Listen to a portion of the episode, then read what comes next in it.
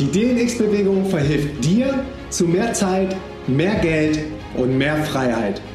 In diesem Podcast beantworten wir diese eine Frage.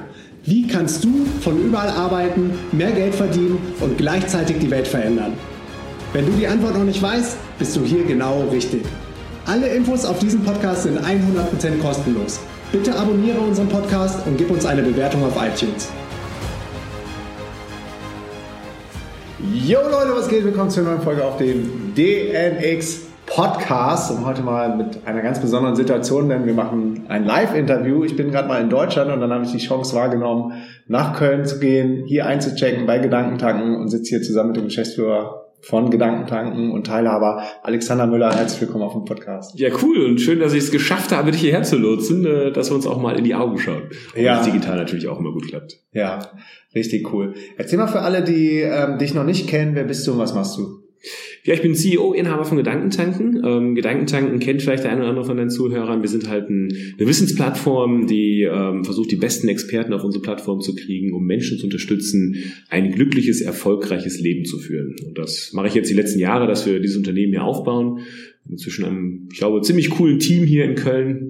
Das sind so 70 Mann, ähm, Wow. die hier täglich daran arbeiten, äh, Gedankentanken noch besser zu machen, unsere Kunden noch besser zu bedienen mit coolen Inhalten. Und ja, von der Seele her bin ich, äh, habe ich so, so, so, so drei Herzen in meiner Brust. Das eine ist der Familienvater, ich habe drei Kinder, äh, eine Frau. Das zweite ist, äh, dass ich irgendwie mein Leben lang ähm, immer schon gefühlt äh, Unternehmen gründe und Ideen sozusagen in die Welt bringe mit den Unternehmen, mit den Teams, die ich da aufgebaut habe. Und äh, das dritte ist so das Thema Persönlichkeitsentwicklung, ähm, dass ich das auch schon seit vielen Jahren mache und es liebe, mein eigenes Potenzial freizulegen, Stück für Stück, ähm, und daran weiterzuarbeiten. Ähm, du sagst, du hast ähm, auch in der Vergangenheit schon ein Unternehmen aufgebaut. Was, was war so dein Track Record, bevor du hier reingekommen bist? Und wie war der erste Touchpoint mit Stefan? Wie habt ihr euch kennengelernt? Stefan Friedrich ist ja der Genau, der Gründer von, von Gedankentanken. Ähm, ich habe echt unterschiedlichste Unternehmen aufgebaut. Track Record, keine Ahnung, das waren wahrscheinlich so zehn Unternehmen oder so. Wow. Mal erfolgreich, mal weniger erfolgreich.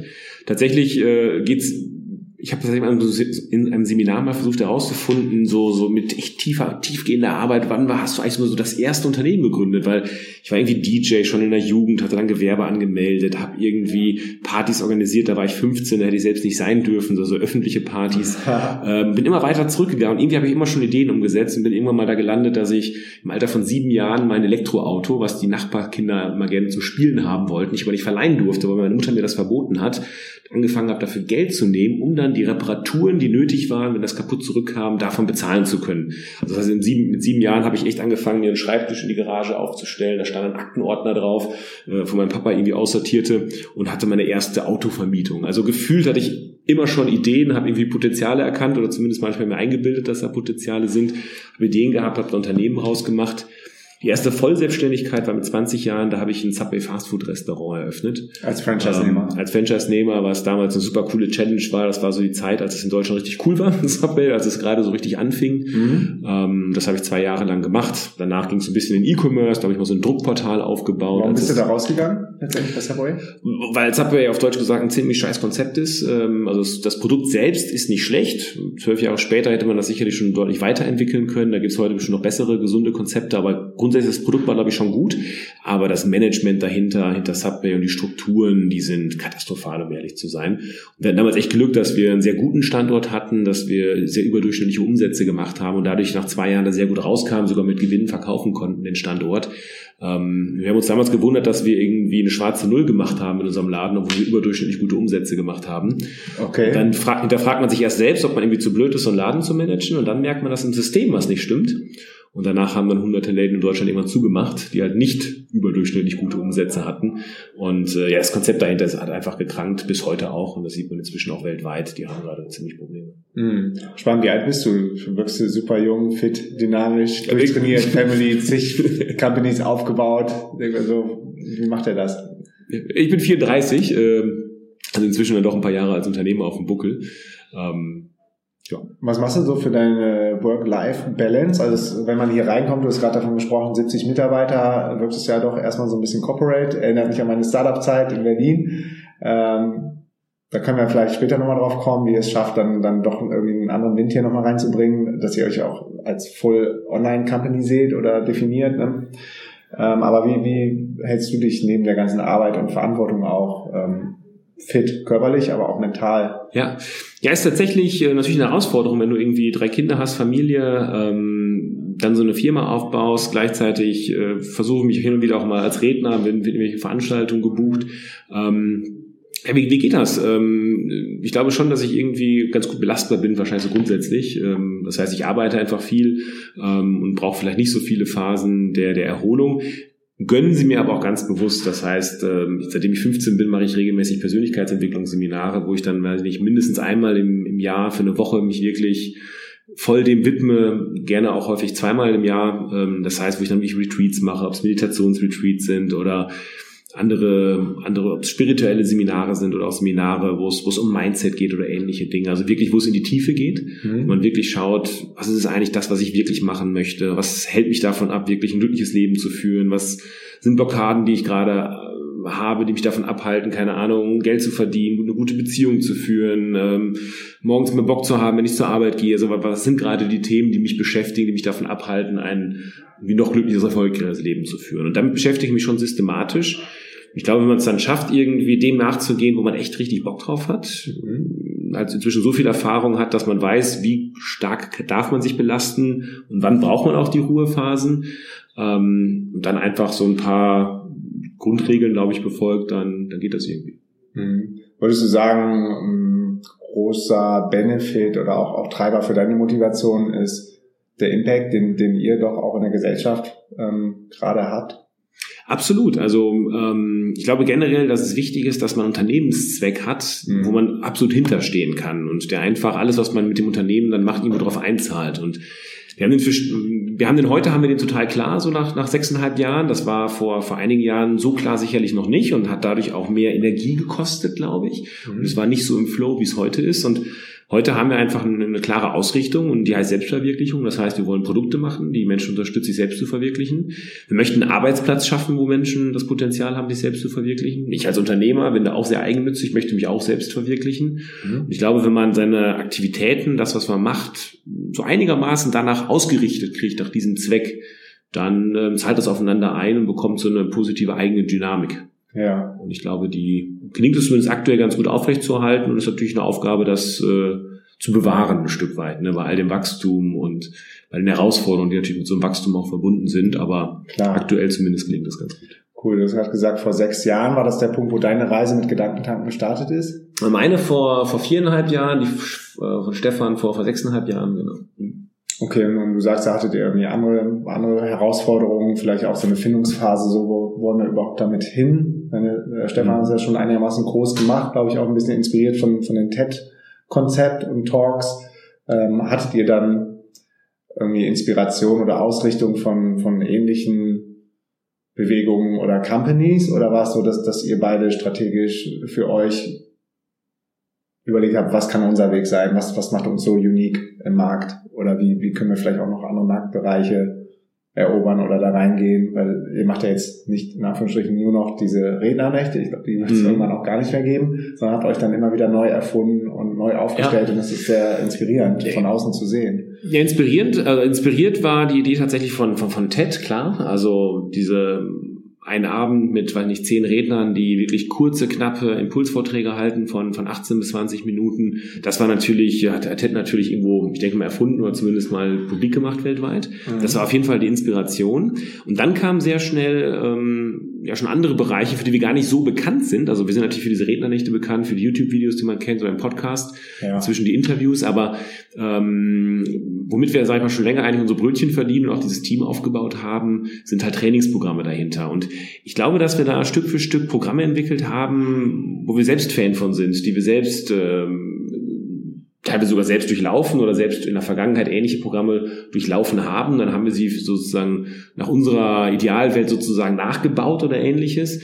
Mhm. Ähm, das sind halt immer Führungskräftetraining oder Business-Themen. Das ist unsere Business Factory, wo wir mein Stefan und ich sind beide Selbstständige. Wir haben diese, diese Selbstständigkeit seit vielen Jahren durchlaufen und wissen einfach oder glauben zu wissen, äh, welches, welches Wissen man heute braucht. Positionierung, Führung, Vertrieb, Online-Marketing, Social Media, Rhetorik, wie, wie, wie, wie kann ich mich als Experte positionieren. Das sind alles so Fähigkeiten, die wir glauben, die heute als Selbstständiger wichtig sind, die wir selbst auch teilweise schmerzhaft, teilweise weniger schmerzhaft erfahren haben. Ähm, und das haben wir in Trainingsprogramme gegossen. Wir haben uns immer die besten Experten dazu geholt, weil wir halt glauben, dass man nicht selbst alles wissen muss, man muss halt nur den, den Besten kennen oder den, den möglichst den Besten nehmen, der, der es schon weiß. Ja. Und die haben wir halt in unsere Programme gesteckt. Und äh, das heißt, wir waren da auch sehr intuitiv, glaube ich, dass wir das gemacht haben, was wir glauben, was uns selbst weitergebracht hat oder auch in Zukunft weiterbringen wird.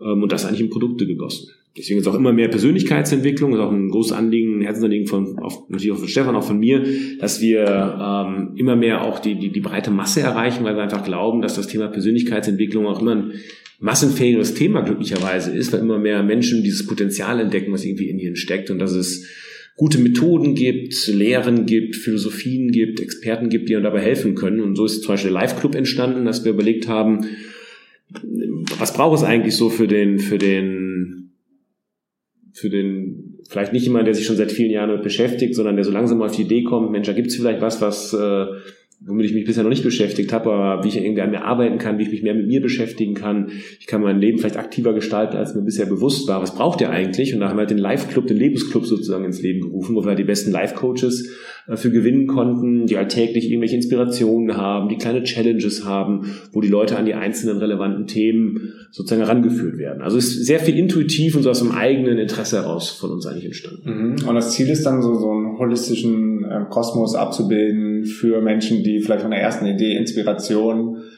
so das Calling fühlen, ich, ich möchte mehr aus mir machen, aus meinem Leben, um die dann durch die verschiedenen Steps führen zu können, auch mit verschiedenen Produkten und ja, auch Markenwelten, die ihr dann neben Gedankentank ja. aufgebaut habt. War das eine bewusste Entscheidung? Und ganz gut, und am Ende des Tages wirklich, und das Ziel ist immer wirklich nachher möglichst tiefgreifende Programme zu machen, weil wir machen die Rednernächte zwar, wir sind davon überzeugt, dass es inspirierend ist und dass es Spaß macht, zu so einer Rednernacht zu gehen, aber die wirkliche Veränderung, die hat man am Ende des Tages, wenn man wirklich tiefgreifende Programme macht. Und das am Ende des Tages immer das Ziel, einen wirklichen Nutzen für die Kunden zu haben, der über eine klassische Inspiration hinausgeht bisschen mehr als das Buch lesen, bisschen mehr als in 20 Minuten Keynote sehen, sondern wirklich, ähm, ja, wirklich Ver Veränderungen im Leben herbeizuführen im positiven Sinne. Ja, genau. Ich glaube, das ist eine große Challenge von, von vielen Eventveranstaltern, dass, dass das Momentum auf dem Event sehr, sehr groß ist und auch die Bereitschaft, was zu ändern und, und ja, bei vielen Leuten flacht das danach ab.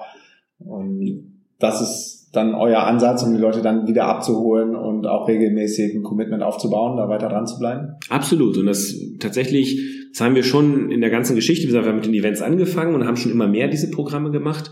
Und das ist jetzt gerade nochmal ein ganz großer Schritt, mit dem wir uns ganz aktuell jetzt im Jahr 2019 beschäftigen und auch die nächsten Jahre.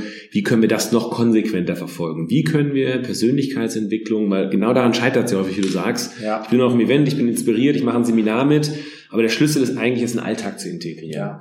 Und ich spreche da selbst wirklich aus Erfahrung, aus, ich mache jetzt seit 20 Jahren Persönlichkeitsentwicklung. Ich habe es jetzt, ich bin ganz stolz auf mich, das erste in meinem Leben geschafft, länger als vier Wochen durchgängig, mehr oder weniger durchgängig zu meditieren. Yes! ja, das habe ich zum ersten Mal nach wirklich vielen, vielen Jahren und vielen, vielen Anläufen. Obwohl das ähm, Wissen da war, ne? Ja, das Wissen war, war, war da und ich habe es auch immer regelmäßig gemacht und auch immer ganz intensiv, dann diese, diese in welchen Retreats und so weiter, aber es wirklich im Alltag zu integrieren, was glaube ich tatsächlich der Schlüssel ist. Ich merke das gerade, was wie, wie, wie, wie erfüllt das sein kann.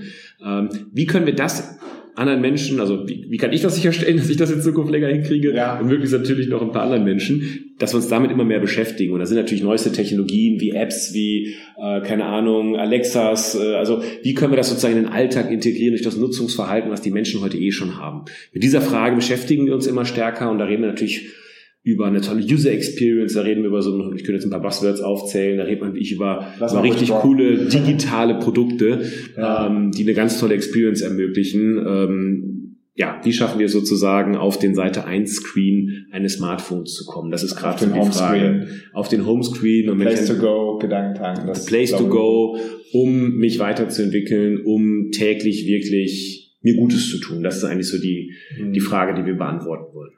War das dann eine bewusste Strategie, ähm, neben dem, dem großen Brand Gedankentanken, den ihr über die Jahre äh, mühsam aufgebaut habt und äh, der eine große Abstrahlkraft hat und, und auch ja schon sehr wertegefüllt ist jetzt, Ähm, daneben dann nochmal andere Marken aufzubauen, wie jetzt äh, die Business Factory oder Business Academy, die du gerade genannt hast. Ich glaube, ihr habt noch eine Leaders Academy, jetzt dieses Live-Konzept. Ähm, was waren so die Gedanken dazu, das nicht alles unter Gedankentanken aufzuhängen, sondern nochmal so einzelne Brands?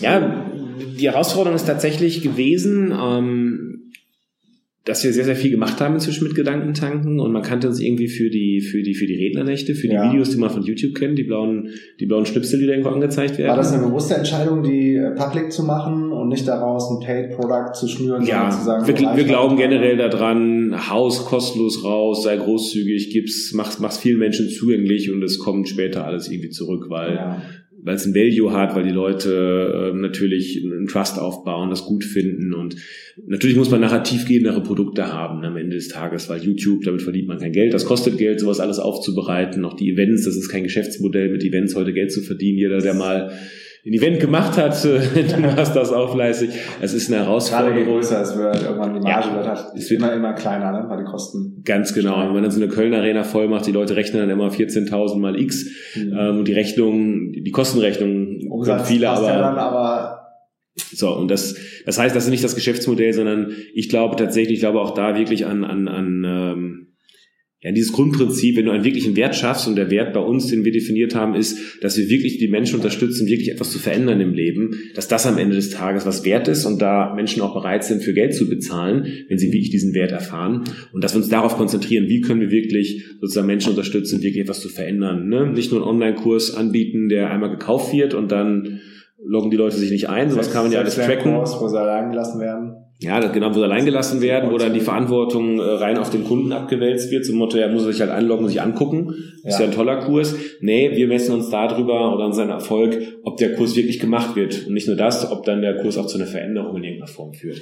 Und da sich daran zu messen, daran, daraufhin zu optimieren, also nicht nur auf den Sale, mhm. hier ist dann doch an einer Stelle manchmal der Eindruck äh, entsteht, dass der Sale das, das entscheidende, die entscheidende Kennzahl in der Unternehmensführung ist, sondern wirklich in der Produktveränderung.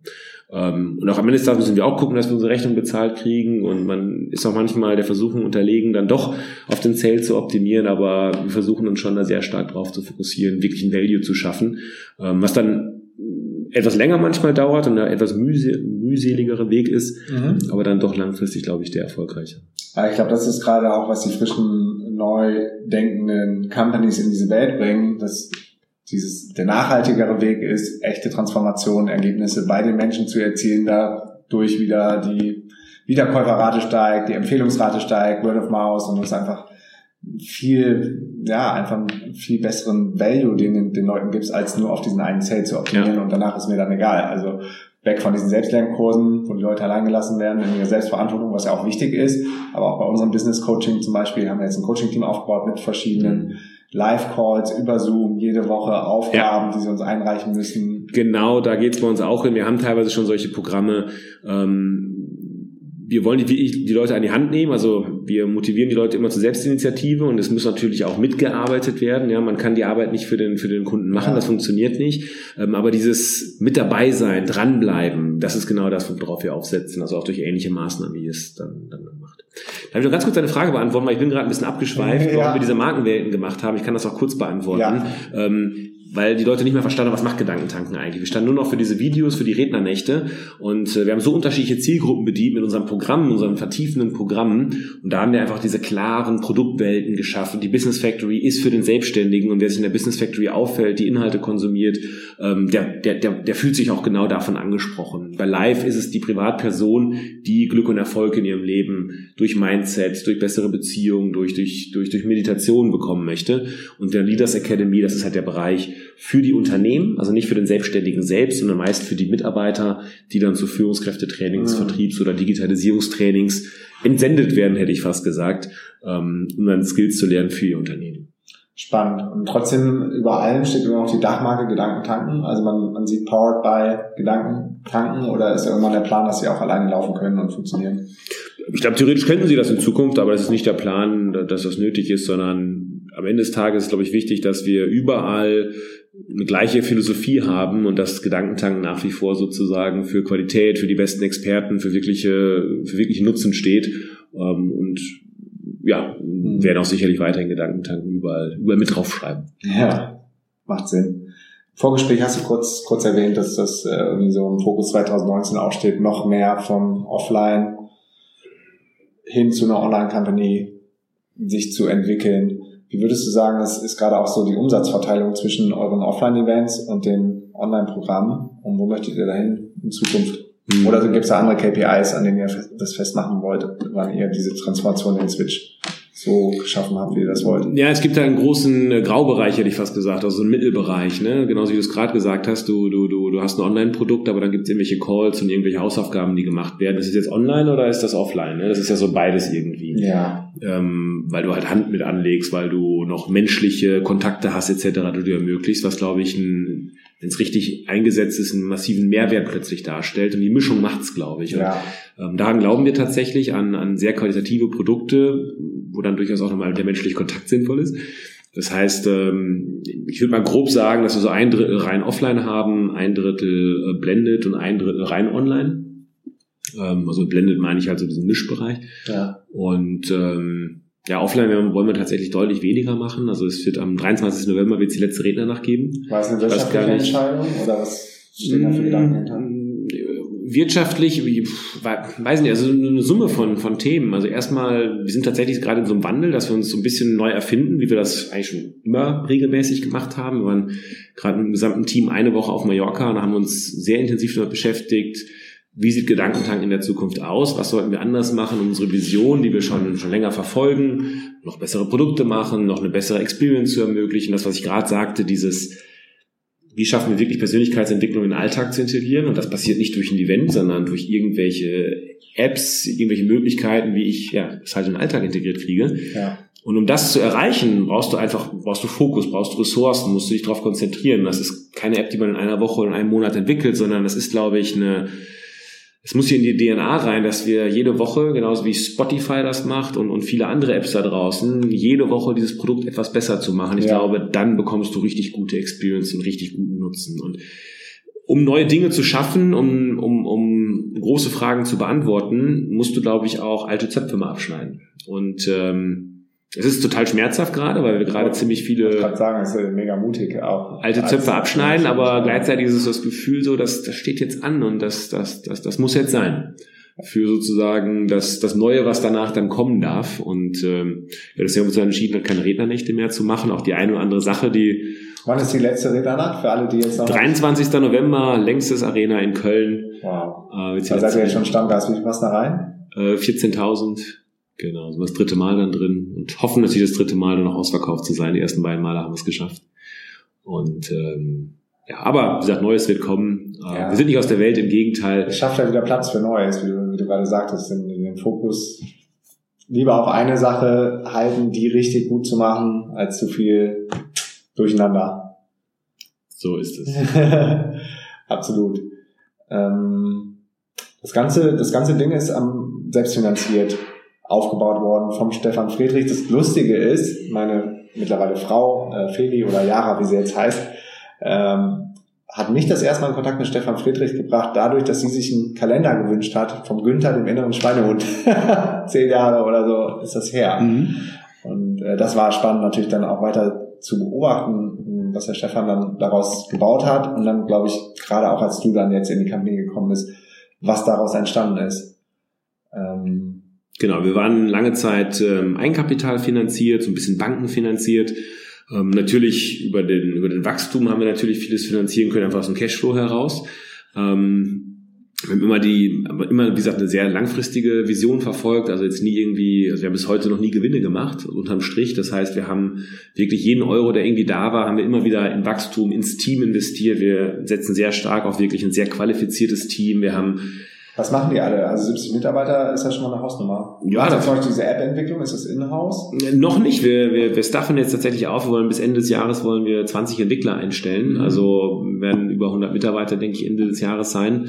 Und davon dann 20 Prozent hoffentlich in Zukunft dann noch mehr Entwickler, die wirklich genau diese diese neuen Produkte entwickeln werden. Ähm, sehr viele Online-Marketer natürlich, Social Media, Sales. Ähm, Wir sind alle festangestellt. Alle fest, also 70, wirklich 75 mhm. Festangestellte, Freelancer und Speaker und so, das ist natürlich alles extra, sondern wie ich nur hier, hier im Office, ähm, die wirklich fest im Team sind.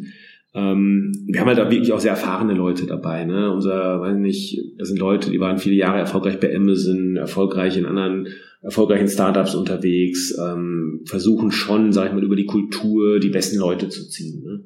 Und das war so ein bisschen der, der, der Weg, den wir eingeschlagen haben, der gerade am Anfang natürlich schon sehr, sehr sportlich war, wenn man immer wieder alles in, in, in gute Mitarbeiter investiert. Das, also jetzt äh, gerade so Break-Even geschafft von Monat zu Monat. Genau, immer so hart, hart, hart am Wind. Ist dann am Ende des Tages natürlich immer leichter geworden. Mhm. Man konnte auch immer besser prognostizieren, wenn man wenn man neue Aktionen macht, hat man immer ein besseres Gespür natürlich gehabt, wo es, wo es hingeht und man ist irgendwie konstanter geworden und so weiter. Auch immer professioneller auf allen Ebenen. Und äh, wir haben uns tatsächlich so die Frage gestellt, wo gehst du jetzt für uns hin? Und äh, als wir uns diese Frage gestellt haben, kam plötzlich, äh, ist dann schön, so nach, nach, nach sechseinhalb Jahren ist es dann auch so, so ein Stück weit so eine, so eine schöne Bestätigung von außen. Es wird sogar Investoren auf einen zukommen, sogar sehr namenhafte Investoren und äh, diesen Weg verfolgt haben aus Deutschland, die, weiß ich nicht, über die letzten 20 Jahre über 200 Startups, äh, in über 200 Startups investiert haben. Viele, viele davon kennt man, Zalando, Flixbus und viele andere Erfolgsstories. Und die dann sagen, wir haben das beobachtet, was sie die letzten Jahre gemacht hat. Wir glauben an Coaching, wir glauben an Persönlichkeitsentwicklung, wir glauben, dass das, dass das ein riesen Zukunftsthema ist und würden den Weg gerne begleiten und mhm. ermöglichen uns quasi diese Idee, die wir schon länger verfolgen, noch digitaler zu werden, noch mehr in Produktinnovation zu investieren, äh, auch international tätig zu werden. Das haben wir auch schon seit zwei Jahren so als auf der Roadmap. Auf der Roadmap, ähm, aber was natürlich auch nochmal eine Veränderung und auch Investitionen erfordert und auch ein Stück weit ein Risiko bedeutet. Aber englischsprachig dann erstmal, ne? Genau, also englischsprachig, aber auch da sind wir jetzt erstmal nicht begrenzt ja. für, für, für weitere ja, Sprachen. Ähm, der, die genau uns dieses weitere Wachstum ähm, als Investor ermöglichen. Und das ähm, ja, war diese, dieses Jahr eine ganz tolle Entwicklung, dass wir diesen Weg, den wir eh vorhatten, ja. noch schneller und noch konsequenter gehen können, als wir es aus eigener Kraft, aus allein eigener Kraft machen können. Und das ist dann so ein Series A Funding? Oder genau. wie groß ist die Runde? Kannst du darüber sprechen? Ja, Details kann ich da jetzt äh, tatsächlich nicht preisgeben, aber es ist eine, eine mittlere siebenstellige Summe, die da investiert wird. Ähm, ja. Wie fühlt sich das für dich an? Hm, ist das irgendwie so ein Gefühl von, okay, next level, mit, mit dem Kapital können wir die Ziele schneller, einfacher erreichen, können, können irgendwie noch, noch größere Hebelräder drehen? Ja, genau. Also du beantwortest das eigentlich schon genau richtig. Also wir, wir haben uns bei Gedankentang immer weiterentwickelt ähm, mhm. über die Jahre und wir als Unternehmen, das Team, unsere Ziele haben sich immer verändert. Ich persönlich natürlich äh, bin, bin da auch entsprechend mitgewachsen. Und das ist jetzt gerade so der nächste Schritt, der einfach diese Grundphilosophie von Gedankentanken nicht stillzustehen, sondern nicht weiterzuentwickeln, versuchen die großen Fragen zu beantworten, sich nicht zu limitieren mit dem, was man vorhat, sondern erstmal alles, für alles möglich zu halten, ähm, wirklich einen Impact zu schaffen. Ähm, das haben wir eigentlich jetzt noch mehr Möglichkeiten, diesen Weg wirklich konsequent weiterzugehen. Ne? Und das ist erstmal ein total tolles Gefühl. Natürlich auch mit viel Verantwortung verbunden und auch mit einem, mit einem gewissen Risiko natürlich, aber das haben wir vor zwei, drei, vier Jahren auch gehabt, dieses Risiko auf einem anderen Level, mit anderen Bedingungen, aber am Ende des Tages, äh, ja, am Ende des Tages irgendwie auch nur, nur eine Null mehr. Ja. Ja, wenn du gerade von der Null sprichst, was sind so deine Haupt-KPIs im Unternehmen? Vielleicht auf die einzelnen Bereiche runtergebrochen. Wenn ihr jetzt Adspend auf Facebook habt, guckt ihr dann auf den ROI oder Return on Ad Spend, hm. Umsatzzahlen, Profitabilität. Ja, das, das kann ich so tatsächlich nicht sagen, weil also wir haben tatsächlich sehr unterschiedliche Zahlen, auf die wir Wert legen. Das hängt jetzt ab von gerade der Phase des Produktes, von, äh, von den Rollen. Also reden wir jetzt über meine Zahlen, die mir wichtig sind, oder sind es die Rollen oder die Zahlen von, von Einzelnen, vom Online-Marketer, vom Produktmanager, von unserer HR-Abteilung, vom CFO. Jeder hat so seine Zahlen, auf die er achtet. Und das sind, also beispielsweise, wir haben eine Abteilung Customer Happiness, die zum einen sagen Customer Support machen, aber sich auch sehr viel mit dem Thema Kundenzufriedenheit auseinandersetzen, die dann so Produktmanager unterstützen, zu wissen, wie sind die Kunden eigentlich in welchem Produkt zufrieden. Das NPS zum Beispiel eine sehr wichtige Kennzahl, also der Net Promoter Score, der quasi misst, äh, ein bisschen diese bekannte Frage, wie zufrieden bist du, äh, würdest du dieses Produkt einem Freund weiterempfehlen von eins bis zehn? Ja. Äh, das heißt, es misst, man misst ja quasi indirekt, wie viele Fans gibt es denn eigentlich, die das Produkt so richtig feiern und davon möchte man besonders viele haben, weil das sind die, die richtigen Nutzen haben, die das weitererzählen. Wo kommt das Produkt an? Wir haben, wenn wir Großveranstaltungen haben, haben wir so ein NPS von 40, was für Großveranstaltungen sehr stark ist. Wenn wir tiefgehende Programme haben, ähm, die auch entsprechend zum Teil dann auch hochpreisig sind, wo die Leute wirklich auch ein klares Commitment eingehen, sich mehrere Monate ganz intensiv mit einem Thema beschäftigen. Da haben wir die interessanterweise die stärksten NPS. Ähm, da haben wir dann teilweise ein NPS von 70, was schon, wow. schon, schon sehr, sehr stark ist. Mhm. Wenn es Online-Produkte sind, ist der NPS dann kleiner, weil ja natürlich die Nutzung nicht so intensiv ist. Genau das ist das, woran wir arbeiten wollen. Also wie schafft man es eigentlich, in so einen hohen NPS zu kriegen bei Online-Kursen? Weil es halt irgendwie, weil es irgendwie dann doch besser umsetzbar ist im Alltag. Also das, das ist ja die Frage, die wir beantworten wollen. Mhm. Und trotzdem den Effekt hat, die Begeisterung auslöst, wie ein Produkt, was ich äh, wo ich Seminare vor Ort besuche, wo ich äh, mehrere Tage vor Ort bin und so weiter. Wie schafft man eigentlich diese Mechanismen, die diese Produkte erfolgreich machen, auf Online-Produkte zu übertragen? Das ist eigentlich so die große Herausforderung und das liest sich auch in so einem NPS. Aber klar, wir haben auch, auch Kennzahlen wie ein, äh, klar, man irgendwie eine Facebook-Anzeige schaltet, wie schnell kommt das Geld wieder rein. Ja? ja. Wir geben sehr, sehr viel Geld für, sieht der andere, ein oder andere in seinem Feed vielleicht auch manchmal bei Instagram ja, oder Facebook. ja, ähm, da geben also wir natürlich auch sehr viel Geld. Die Obama-Aktion war krass, oder? Wie, wie, wie lange vorher wusstet ihr, dass Obama kommt und wie viel Zeit hattet ihr, die längste Arena dann voll zu machen? Ähm, also die Zusage, dass er kommt, die mündliche Zusage, die war so neun Wochen vorher, was natürlich dann schon irgendwie Schwitzen auslöst, ähm, weil man hatte noch nichts organisiert, noch nicht kein, noch kein Ticket verkauft. Ähm, der Ticketvorverkauf, der begann äh, dreieinhalb Wochen vor dem Alter, Event. Das, war schon. Das ist sportlich, oder? das waren dann ein paar schlaflose Nächte, vor allem weil der Vorverkauf sehr schleppend begann. Was meinst du, woran lag das? Verschieden, also über die Kurzfristigkeit. Unter der Woche war das Event. Mhm. Ähm, unter der Woche in Köln, dreieinhalb Wochen vorher. Ähm, allein wie viele Leute auf jeden Fall gekommen wären, aber einfach nicht da waren und auch ja. dann nicht umplanen konnten, weil sie irgendwelche Geschäftsreisen hatten ja. oder, oder wie ja. auch immer oder äh, vielleicht am Wochenende angereist gekam, gekommen wären, aber unter der Woche Verpflichtungen haben. Also so ganz banale Gründe einfach, die auch sehr logisch sind. Ähm, ja, das ist einfach ein Unterschied, ob du ein Jahr lang oder das erste Mal, als wir in der Köln Arena waren, das waren glaube ich 18 Monate vorher, haben wir mit der Vermarktung begonnen. Das heißt, ob du 18 Monate über ein Event sprichst oder oder äh, 25 Tage, ja. das ist dann schon ein Unterschied. Ne? Und Witzigerweise, also was witzigerweise, wir haben da tatsächlich schlaflose Nächte gehabt und äh, mit dem Team alles gemacht, was irgendwie möglich war. Also da war, da war auch jeder gefordert, ne? egal welche Abteilung. Ja, und das war, committed. das war wirklich so Hessen at its best, also wirklich jeden Morgen sich immer wieder aufraffen, obwohl gestern kaum Tickets verkauft wurden. Was kann ich heute zehn, zwölf Stunden lang machen, um irgendwie heute Abend weiter zu sein als gestern? Und jeden Morgen so mit diesem Mindset sich immer wieder aufzuraffen, das war schon, und das Schöne ist dann, wenn man das macht und man wusste irgendwie nicht, wie es ausgeht. Wir haben nachher, ich glaube, 3000 Tickets verschenkt tatsächlich an einen guten Zweck, an einen Ehrenamtler. Gerade fragen, welche Hebel hattet ihr dann so ja. oder Knöpfe, die ihr noch Das waren tatsächlich 3000 Tickets und die anderen 11.000 haben wir tatsächlich noch verkauft in dreieinhalb Wochen und die Halle war Geil. bis auf den letzten Platz quasi besetzt und mhm. wir mussten abends tatsächlich noch Leute nach Hause schicken, die in der Abendkasse Tickets mhm. kaufen wollten und das war so zwei Wochen vorher nicht absehbar.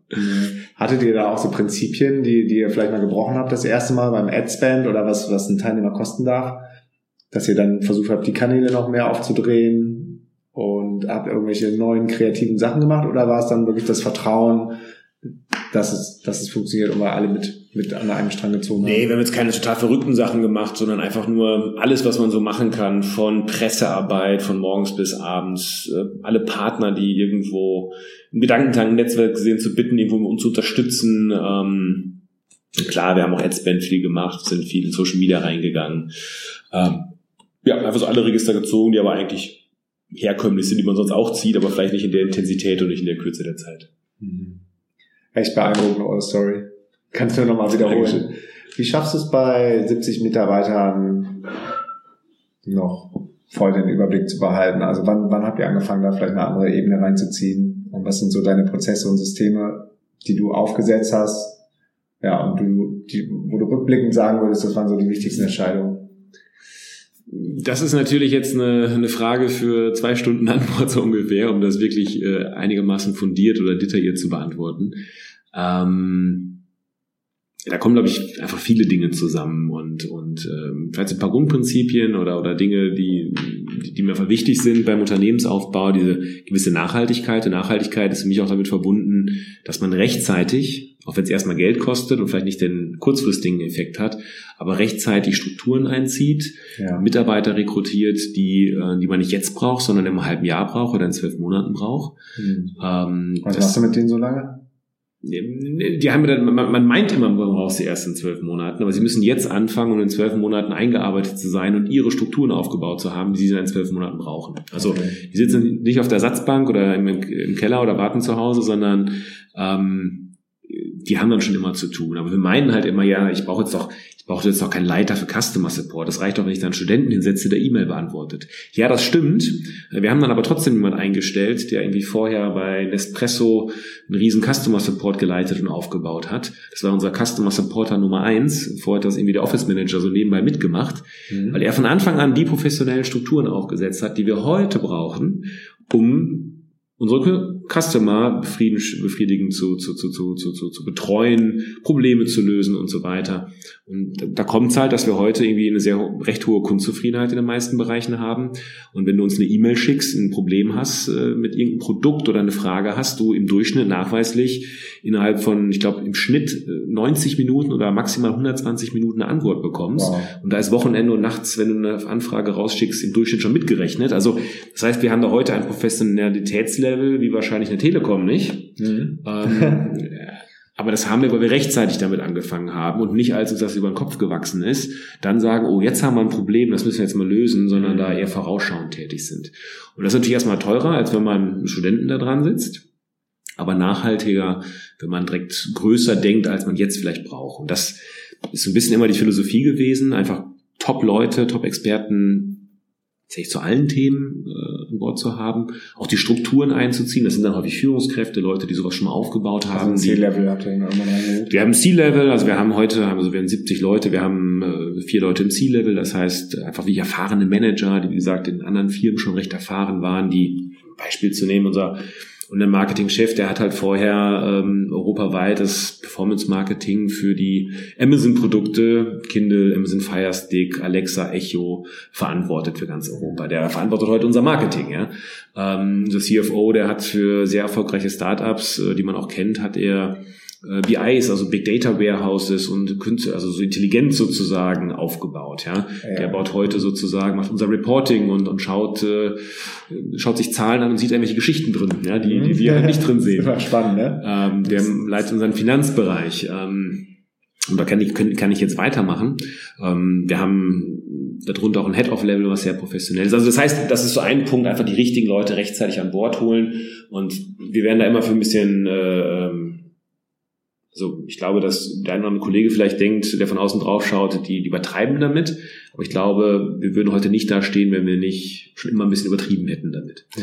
Ähm, das ist das eine. Das andere ist das ganze Thema Kultur. Dass wir einfach, ähm, ich glaube, ein sehr ganzheitliches Konzept haben, wie wir dieses, dieses Unternehmen steuern und führen, indem wir zum einen einen sehr klaren Unternehmenszweck haben, womit sich unsere Mitarbeiter identifizieren. Das ist bei uns Selbstverwirklichung. Mhm. Ähm, dass wir sehr klare Core Values haben, Grundprinzipien haben, die wir mit dem Team gemeinsam entwickelt haben, die wir auch dieses Jahr nach zwei Jahren wieder völlig, ja nicht völlig neu, aber stark überarbeitet haben, eigentlich evolutioniert haben.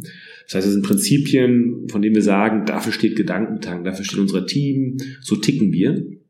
Und unsere Mitarbeiter identifizieren sich sehr stark mit. Wir, wir, wir wir urteilen oder bewerten sozusagen unsere Mitarbeiter und uns selbst auch nach diesen Kriterien. Wie stark leben wir diese Prinzipien? Ähm, also ein erfolgreicher Gedankentag-Mitarbeiter lebt diese Prinzipien halt sehr, sehr stark. Und wenn wir heute Mitarbeiter einstellen, achten wir auch, dass der dass der passt zu diesen Prinzipien, dass er halt bereit ist zu wachsen, dass er bereit ist, Verantwortung zu übernehmen, dass er bereit ist, ähm, ja, so ein Customer-Centric View zu haben, also wirklich einen Kundennutzen im Fokus zu haben und so weiter. Und ähm, darauf aufbauen, klar haben wir eine Strategie, die wir regelmäßig hinterfragen, die, die glaube ich auch eine generell eine gute ist. Wir setzen halt sehr stark Wert auf Digitalisierung, auf Automatisierung, auf Kundennutzen und so weiter. Ähm, und dann am Ende des Tages äh, brechen wir das sehr stark runter auf Quartalsebene. Also dieses Thema OKR ist ja so ein ähm, weit verbreitetes Managementkonzept, also Objective Key Results, also sozusagen ähm, herauszufinden, so was ist deine langfristige Strategie, was sind deine langfristigen Prioritäten, mhm. möglichst wenige, aber die ziemlich auf den Punkt. Wenn du das die nächsten Jahre stark verfolgst, dann wirst du erfolgreich sein, so diese Punkte herauszufinden. Ähm, um die dann runterzubrechen auf eine Jahresebene. Was muss ich denn dieses Jahr für welche vier bis sechs Prioritäten als Unternehmen verfolgen, um mein langfristiges Ziel möglichst zu erreichen? Was muss ich dieses Quartal für eine Priorität haben, um mein Jahresziel, meine Jahresprioritäten zu verfolgen? Und das dann auf jede Abteilung und dann auf jeden Mitarbeiter pro Quartal runterzubrechen. Das heißt, jeder Mitarbeiter weiß, kennt seine und die hat auch zum Teil selbst entwickelt. Und das ist so ein, so ein Spiel zwischen Führungskraft und Zusammenspiel zwischen Führungskraft und dem Mitarbeiter. Welche vier bis sechs Prioritäten habe ich diesen, dieses Quartal? Welche Zahlen stehen da dran? Mhm. Die werden messbar gemacht, wöchentlich reported, präsentiert. Und dadurch haben wir eine sehr hohe ähm, Habt ihr auch so Bonusmodelle mit Mitarbeitern?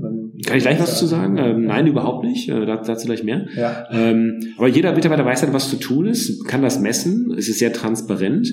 Ähm, und dadurch kommt da auf der einen Seite sind die sehr identifiziert mit der Idee, mit der Vision. Ähm, zieht aber auch Menschen an, die Transparenz mögen, die sportliche Ziele mögen, die Bock haben, wirklich Ergebnisse zu produzieren im Team, ähm, die auch bereit sind, die Extrameile zu gehen. Das ist halt schon ein wichtiges Kriterium, glaube ich, bei Gedankentanken. Und ähm, das funktioniert dann in Sicht, ich glaube, ganz gut. Und ähm, das ist auch sehr motivierend sozusagen, eine große Vision, eine klare Kultur, zu wissen, was wird von mir erwartet, was ist meine Aufgabe, auch dieses Zusammenspiel dann im Team. Und ähm, wir setzen nicht auf, äh, auf Bonusmodelle oder sowas, sondern ähm, wir haben tatsächlich bei uns 100% Fixgehalt, selbst im Vertrieb oder in anderen Bereichen mhm. und ähm, fahren damit sehr gut, weil die Leute nicht darüber, es gibt ja auch Studien, dass es nicht langfristig und so weiter ja. hält, sondern ähm, über den gemeinsamen Erfolg, aber dafür sind unsere Fixgehälter auch, auch gut. Mhm.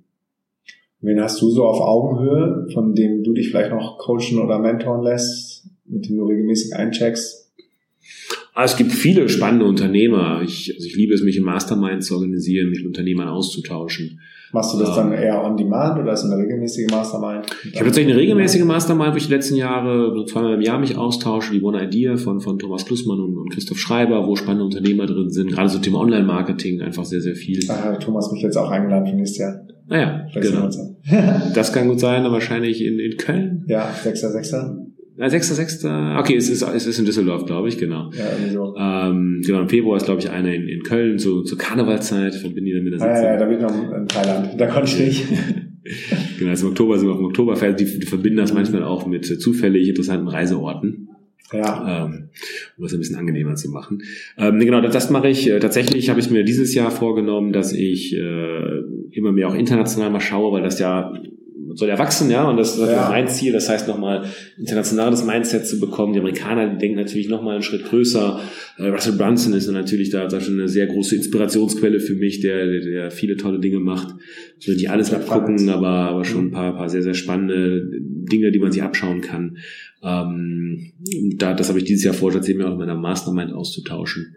Das sind so die, die, die Dinge, die ich im Business mache. Und dann gibt's halt so die andere Seite, neben dem Business halt so das Thema Persönlichkeitsentwicklung, ne, wo ich immer meine, in Anführungsstrichen, Mentoren habe oder Dinge, äh, Lehrer habe, von denen ich gerade besonders viel mitnehme. Joe Dispenza war das die letzten Jahre für mich wow. sehr, sehr stark, mhm. ähm, dem ich viel gearbeitet habe. Was auf den Live-Events?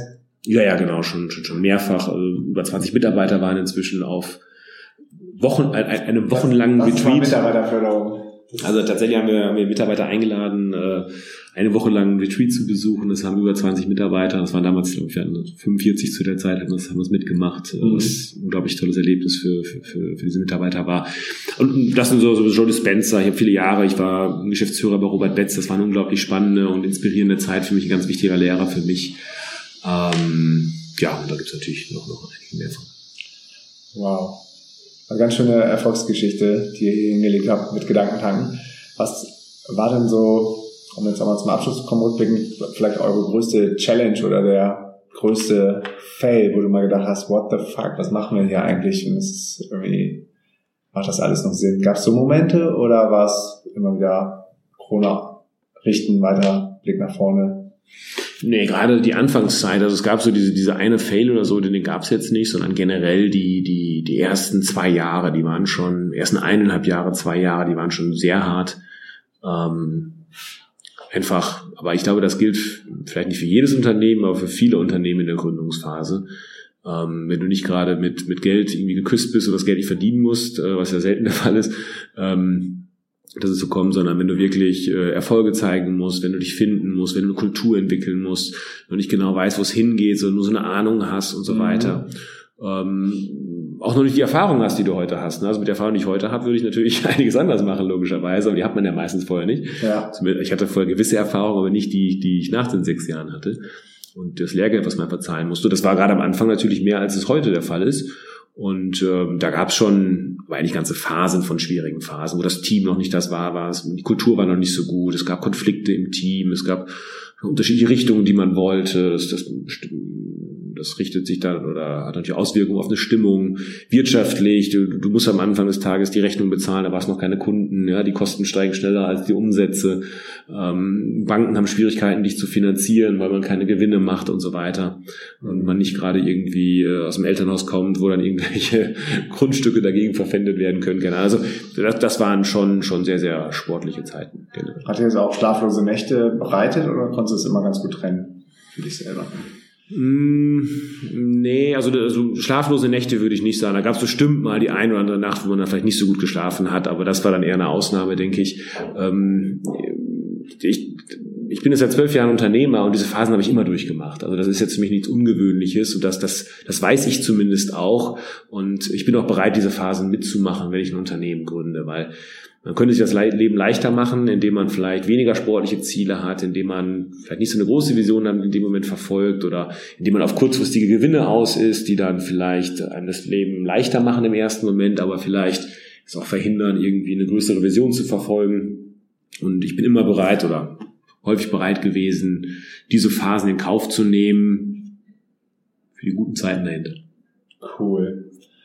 Danke, lieber Alex. Es war super inspirierend und sehr erfrischend, mit dir mal live einzuchecken. Wo können Leute mehr erfahren über dich? Bist du privat auf Instagram, Social Media? Unterwegs? Instagram, ich glaube Alex Müller unterstrich original. äh, AlexanderMüller.com, bei Facebook natürlich auch, Gedankentanken sowieso, YouTube-Kanal abonnieren, unser Podcast, was auch immer.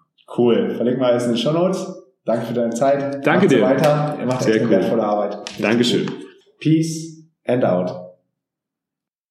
Oh, yes, yes, yo. Tausend Dank für deinen Support und fürs Zuhören. Und wenn dir diese Folge gefallen hat, abonniere den Podcast und hinterlass bitte eine Bewertung. Das hilft uns, dass der Podcast von noch mehr Menschen gefunden wird. Und am Ende von dieser Podcast-Folge habe ich vier Dinge für dich, die garantiert dein Leben verändern werden. First, geh jetzt auf Instagram und folge meinem Profil. Auf Insta bekommst du täglich Stories und wertvolle Tipps aus unserer Welt als ortsunabhängige Unternehmer. Mich findest du unter Markus Meurer, Yara Joy, also known as Feli, findest du unter Felicia Hagarten und den DNX-Account findest du auf Instagram unter DNX Global. Second, das DNX Unlimited Premium Coaching Programm. Möchtest du endlich damit aufhören, deine Arbeitszeit gegen Geld zu tauschen? Und von den schönsten Orten der Welt aus arbeiten und du möchtest mehr Impact, mehr Umsatz und mehr Freiheit und du hast das Wissen, mit dem du anderen Menschen helfen kannst. Das können zum Beispiel Trainer, Coaches, Berater, Designer, ITler oder auch Agenturen, Dienstleister oder Online-Marketing-Spezialisten sein. Dann können wir dir helfen, ein skalierbares Online-Business mit fünfstelligen Monatsumsätzen aufzubauen. Und welche Strategie wir dafür nutzen und wie wir das genau machen, erklären wir dir in unserer kostenlosen DNX Masterclass. Geh dafür einfach auf www.dnxmasterclass.de und check das Video aus. Zusätzlich zu dem Video bekommst du von uns auch das E-Book Der Schlüssel zum authentischen Online-Business geschenkt. Das alles 100% kostenlos und unverbindlich auf www.dnxmasterclass.de. Next, die DNX Community auf Facebook. Hast du Bock, mit Zehntausenden von Gleichgesinnten abzuhängen, die auf der gleichen Journey sind wie du? Ich lade dich herzlich in unsere kostenlose DNX-Community auf Facebook ein. Die DNX Facebook-Gruppe ist innerhalb kürzester Zeit von 0 auf über 19.000 Mitglieder gewachsen. Und in der Gruppe haben wir eine hohe Energie, nur geile Menschen am Start und es findet jeden Tag enorm wertvoller Wissensaustausch statt. Yara Joy und ich sind regelmäßig in der Facebook-Community am Start und helfen, wo wir können. Geh jetzt schnell auf www.dnxcommunity.de und wir schalten dich kostenlos frei. Und last but not least, das DNX Festival in Berlin. Das Event, mit dem alles angefangen hat, ist das DNX Festival in Berlin. Bei der nächsten DNX erwarten wir über 1000 gleichgesinnte Teilnehmer, die die Welt verändern. Und für mich ist das DNX-Event echt immer das Highlight des Jahres und einer der Momente, an denen ich mich total darauf freue, nach Deutschland zurückzukommen. Und ich verspreche dir, du wirst die Tage auf dem DNX-Event nie mehr in deinem ganzen Leben vergessen. Die DNX verändert dein Leben. Geh jetzt auf www.dnxfestival.de und sicher dir dein Ticket zum Frühbucherpreis. Auf der Website findest du auch alle weiteren Infos zum Eventprogramm, den Main Event Speakern und den DNX Workshops. Wir haben auch vergünstigte Tickets für Arbeitslose, Schüler und Studenten am Start. Das Geile an dem DNX Event ist, nur eine Begegnung mit der richtigen Person kann dein komplettes Leben verändern. That's it. Wir sehen uns in der Instagram Story, in der kostenlosen DNX Masterclass, in der kostenlosen DNX Community auf Facebook und live auf dem DNX Event in Berlin. Peace and out.